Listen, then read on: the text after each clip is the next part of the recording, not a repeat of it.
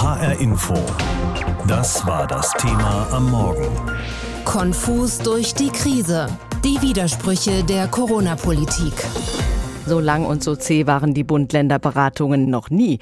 Bis nachts kurz vor drei saßen sie diesmal zusammen mit der Kanzlerin. Ergebnis Verlängerung des Lockdowns und fünf Tage Wir bleiben zu Hause über Ostern. Doch genau das kam für einige doch reichlich unerwartet. Genauso wie die mehrstündige nächtliche Beratungspause. Georg Schwarte verschafft uns nochmal Einblicke hinter die Kulissen dieser denkwürdigen Sitzung. Die Tage, der Gründonnerstag und der Kar-Samstag, werden gleichsam zu Ruhetagen. Ruhetage. Ein neues Corona-Wort erblickte die Welt. Irgendwann nachts gegen eins im Kanzleramt. Ruhetage also.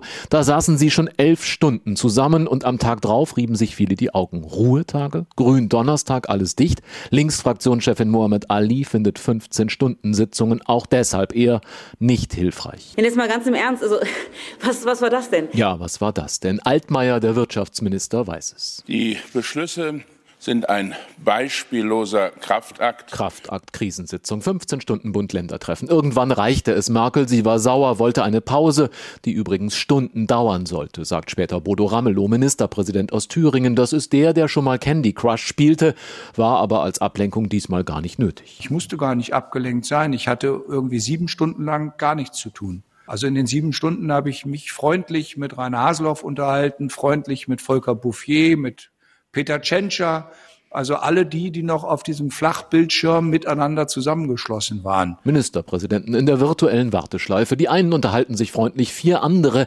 hackten derweil die Ruhetage aus. Söder, Müller aus Berlin, Scholz, der Vizekanzler, Kanzlerkandidat und die Kanzlerin Merkel eben. Die einen warten, die anderen regieren. Ergebnis? Ein aus unserer Sicht erschütterndes Dokument der Planlosigkeit. Sagt FDP Lindner und meint auch den Osterlockdown inklusive Ruhetage. Gründonnerstag beispielsweise, der ist jetzt dicht. Nichts geht mehr.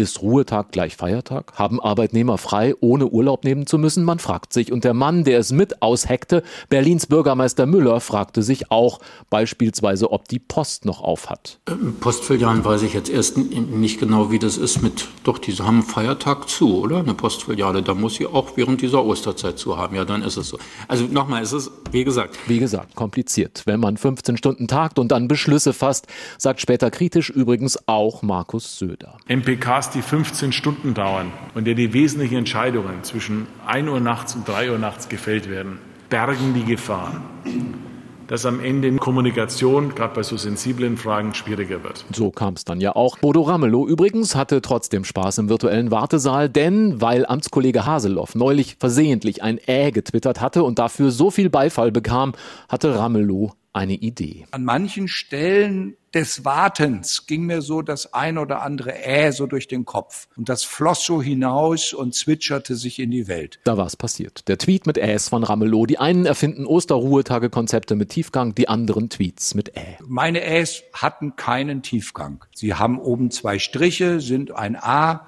und waren ganz viele. Danach ging ja nichts mehr. Und mehr Äs wollte ich jetzt auch nicht von mir geben. Ich wollte aber auch keine Serie beginnen mit Ös. Man ist ja schließlich Ministerpräsident. Der Mann mit Ö, Markus Söder ja auch. Und der mit W, Stefan Weil aus Niedersachsen, der verortete die Sitzung dennoch tröstend im Historischen. Ich bin sicher, vielleicht wird man später einmal sagen, das war schon eine Sitzung, die auch wesentliche Grundlagen dafür gelegt hat, dass Deutschland am Ende des ersten Halbjahres mit der Pandemie dann auch fertig geworden ist.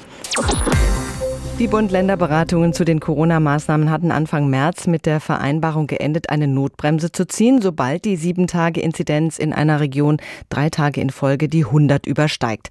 Dann hätte die Region zurückkehren sollen zu den Beschränkungen des öffentlichen Lebens wie vor dem 7. März. Hessens Ministerpräsident Volker Bouffier von der CDU aber hatte diese Notbremse bereits am vergangenen Donnerstag kassiert, an dem Tag, an dem Hessen landesweit die 100er-Inzidenz überschritten hatte. Bouffier wollte zunächst die nächsten Bund-Länder-Beratungen an diesem Montag abwarten. Die landesweite Inzidenz ist weiter gestiegen. Auch bei diesen Bund-Länder-Beratungen wurde das Ziehen der Notbremse wieder vereinbart und so hätte sie dann eigentlich seit gestern in Kraft treten müssen, ist sie aber nicht.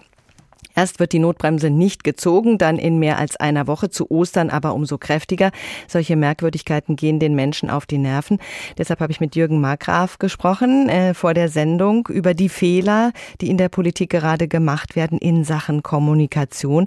Jürgen Markgraf ist Professor für klinische Psychologie und Psychotherapie an der Ruhr-Universität Bochum und Kommunikationsberater. Keine Lockerungen zu Ostern, wie eigentlich vor einigen Wochen von der Politik angekündigt und seitdem erhofft. Stattdessen eine Osterruhe. Was halten Sie denn allein von diesem Wort in Bezug auf seine Wirkung in der Krisenkommunikation? Osterruhe. Das Wort Osterruhe versucht äh, einigermaßen positiv zu klingen. Das ist vielleicht auch gar nicht schlecht, glaube aber nicht, dass das besonders gut funktioniert. Woran liegt das? Ähm, also warum meinen Sie, funktioniert Osterruhe nicht?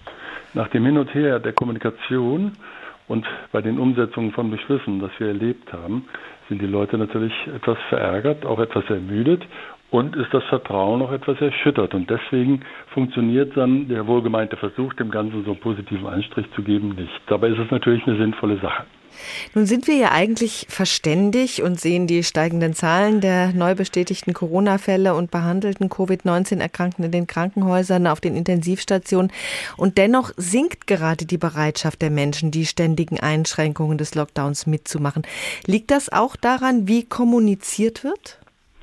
Das liegt tatsächlich daran. Die Deutschen waren im letzten März und April besonders zufrieden mit der Kommunikation und mit der Handlung ihrer Regierung. Das hat jetzt ein bisschen nachgelassen. Wir sind nicht die allergeduldigsten Wesen auf dieser Welt und es gibt halt ein paar eingebaute Probleme. Wenn diese Maßnahmen, die gegen Covid helfen, solange noch nicht alle geimpft sind, wenn diese Maßnahmen so sind, dass der Aufwand bei mir ist, aber der Nutzen indirekt eher bei anderen, dann ist es einfach sehr schwer, sich daran zu halten. Mhm. Und liegt es auch daran, dass man die Regeln zum Teil einfach nicht nachvollziehen kann? Äh, das beste Beispiel ist ja, ich darf nicht an den Edersee in den Rheingau in die Rhön fahren und mir da eine Ferienwohnung mieten, aber nach Mallorca darf ich. Das kann man doch beim besten Willen nicht mehr verstehen. Ja, das ist schwierig. Das wenn man es verstehen will, müsste man auf eine übergeordnete Ebene gehen. Und da heißt es, wir müssen die Mobilität so weit wie möglich einschränken und das wird was bringen. Aber wenn Sie diese Widersprüchlichkeiten haben, dann wird das natürlich dazu führen, dass die Leute das insgesamt in Frage stellen.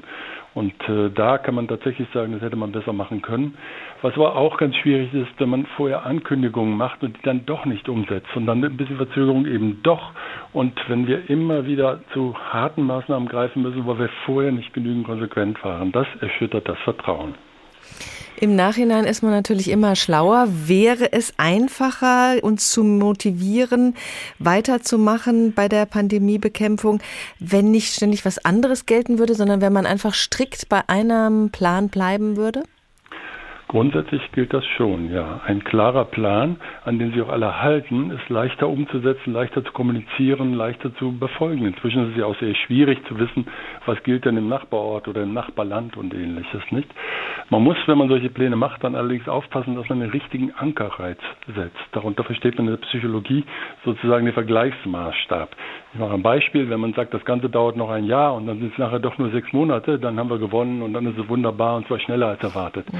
Wenn wir sagen, das dauert sechs Wochen und nachher sind sechs Monate, dann ist das eine Katastrophe und viel, viel länger, als wir gedacht haben. Also man muss gut überlegen, wie man das kommuniziert. Nun sind wir ja mittendrin in dieser von Ihnen beschriebenen Katastrophe. Es dauert alles länger, als wir ursprünglich gedacht haben und vor allen Dingen, als uns angekündigt wurde. Es hieß ja schon im letzten Sommer, wenn wir jetzt dann noch durchhalten, dann können wir Weihnachten alle schön zusammen feiern.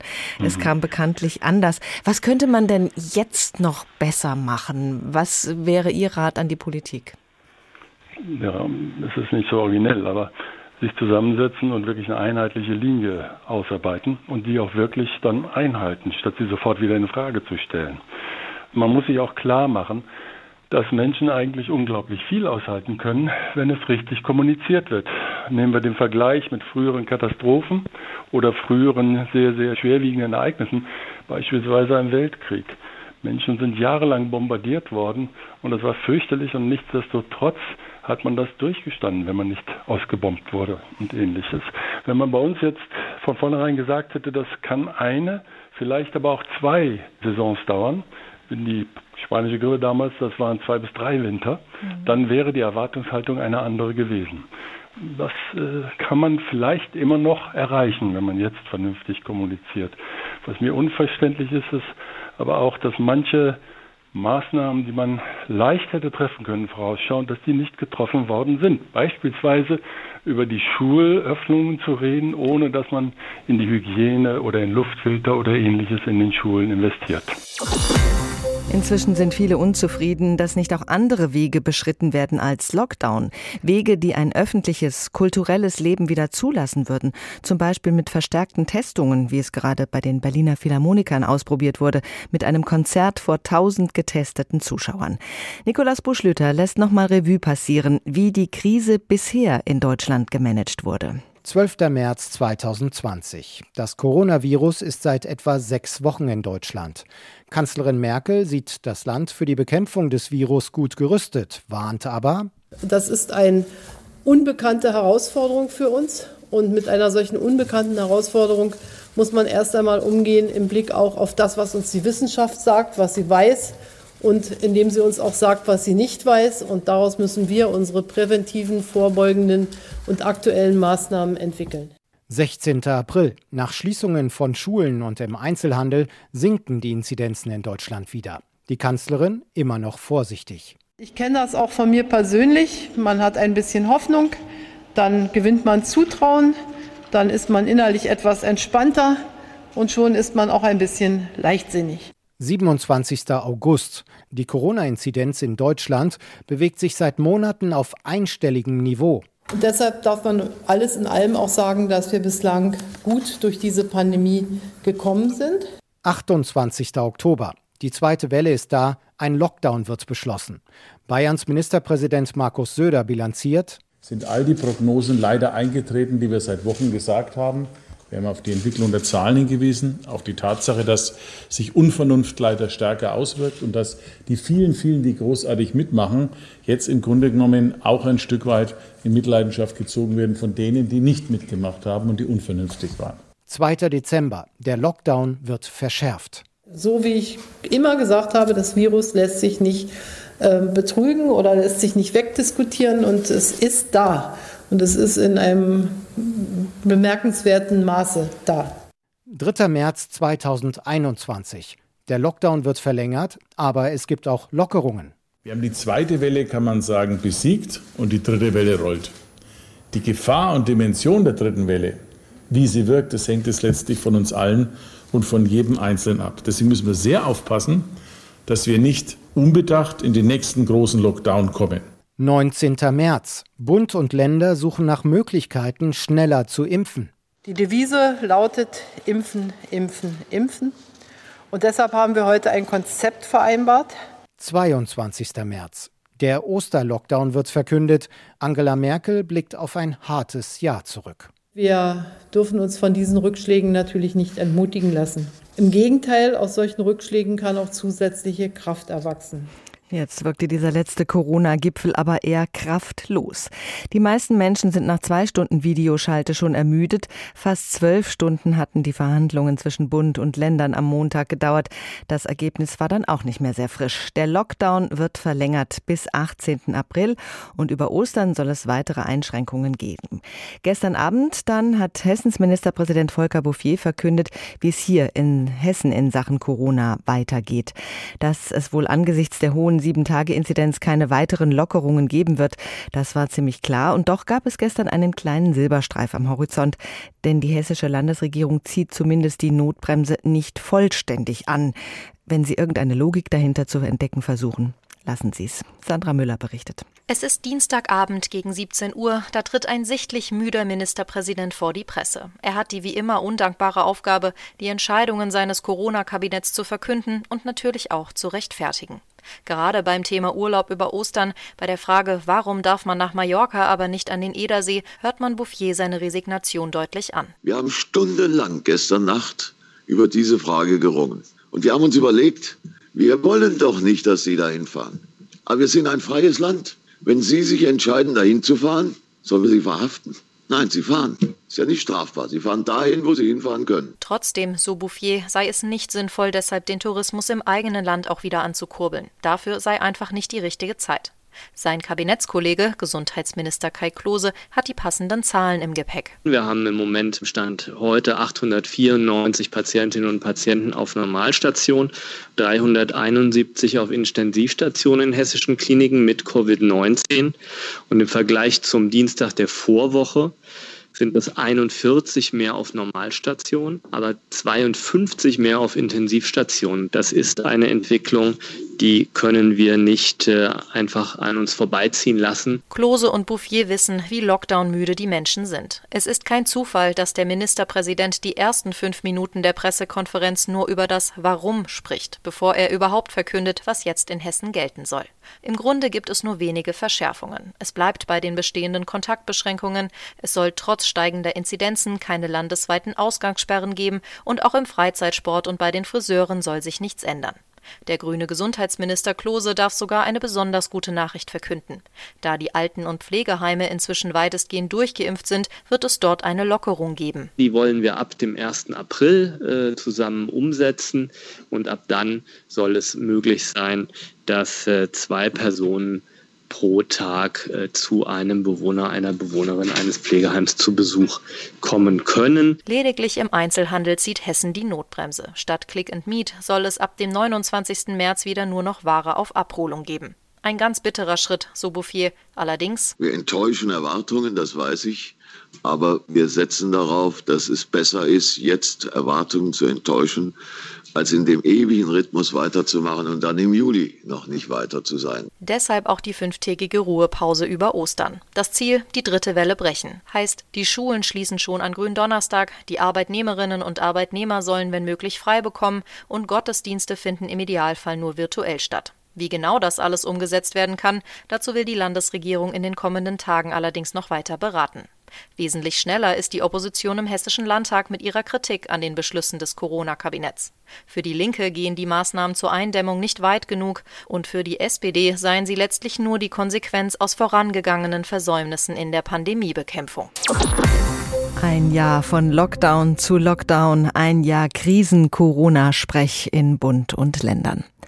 Jetzt also fünf Tage Osterruhe. Das ist das Ergebnis des Bund-Länder-Gipfels am Montag, der sich dann bis in den Dienstagmorgen hineinzog.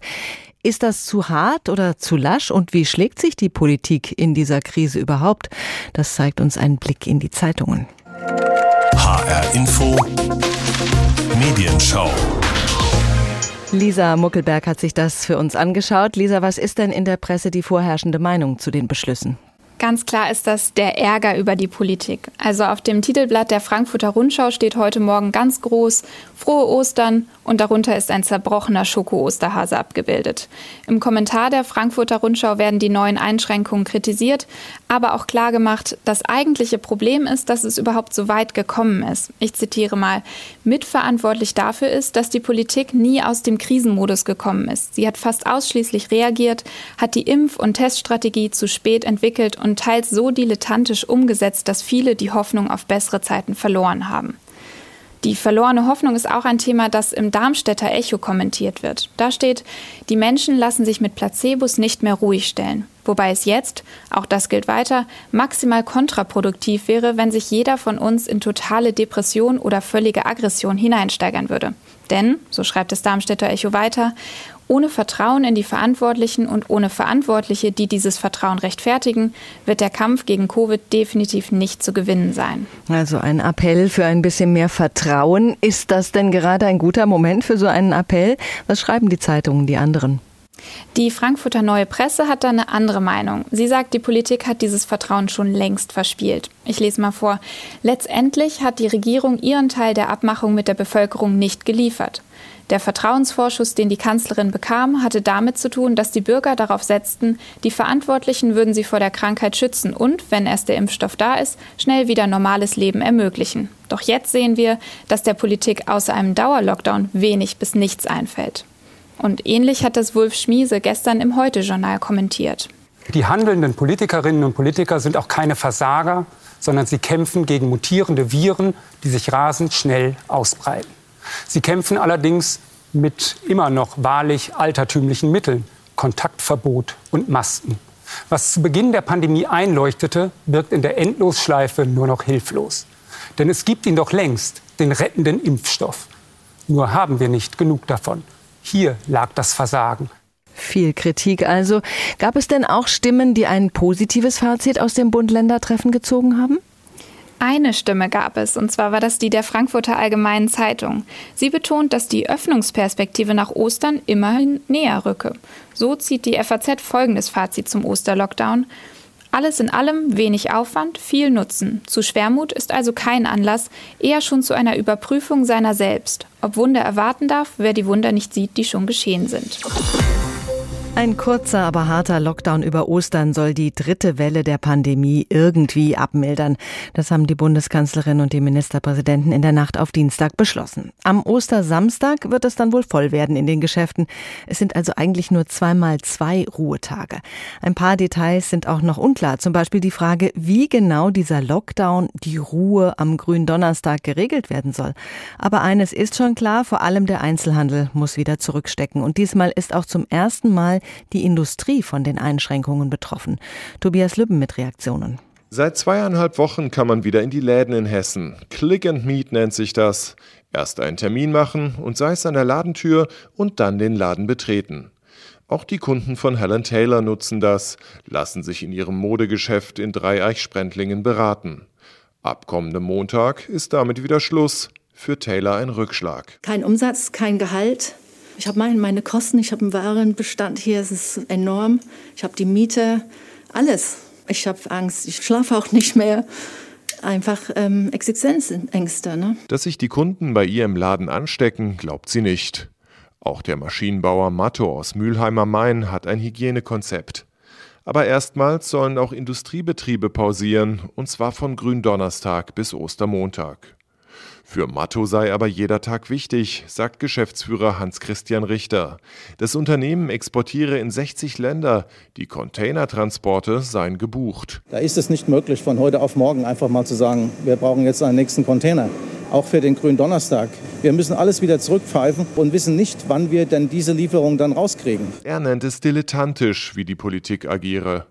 Ministerpräsident Volker Bouffier, CDU, rechtfertigt sich am Abend in der Hessenschau extra. Diesmal müsse auch die Fertigung stillstehen. Man wisse zwar in drei Viertel der Fälle gar nicht, wo die Menschen sich mit Corona ansteckten, aber ein Viertel der Infektionen passiere zum Teil bei privaten Treffen und ein großer Teil auf dem Weg zur Arbeit oder wieder nach Hause und am Arbeitsplatz. Deshalb haben wir nochmal das Thema Homeoffice sehr stark adressiert und wir haben auch gesagt, wir müssen in dem Bereich jetzt äh, deutlicher die Schrauben anziehen. Der Gründonnerstag soll ein Ruhetag sein, so heißt es. Nur von Ruhetagen sei im Gesetzbuch gar nicht die Rede, sagt die Frankfurter Arbeitsrechtlerin Saskia Steffen nur von Feiertagen. Ich gehe ehrlich gesagt davon aus, dass ähm, die Bundesländer jetzt den Gründonnerstag und den Samstag einmalig als gesetzlichen Feiertag definieren werden. Wenn es als gesetzlicher Feiertag ausgerufen wird, dann sind die Arbeitnehmer bezahlt von der Arbeitsleistung freizustellen. Also bezahlte Freizeit. Ob man die auch für einen Einkauf im Supermarkt nutzen kann, ließ Bouffier am Abend auch noch offen. Darüber werde noch beraten. Zumindest am Ostersamstag sollen Lebensmittelmärkte aber öffnen dürfen. Dann könnte es dort natürlich voll werden. Aus infektiologischer Sicht alles andere als ideal. Auch deshalb sind nicht alle vom Sinn der Maßnahmen überzeugt. Ich finde es einen absoluten Schwachsinn, weil was sollen diese fünf Tage jetzt ausmachen? Ich sehe es so, dass es notwendig ist, dass langsam mal was passiert, dass es vorwärts geht. Schöner wäre es natürlich zu impfen. Wir müssen auf die hohen Zahlen reagieren und das ist eine Reaktion. Und deswegen nutzen wir die fünf Tage und hoffen, dass die Zahlen runtergehen. HR Info. Das Thema. Wer es hört, hat mehr zu sagen.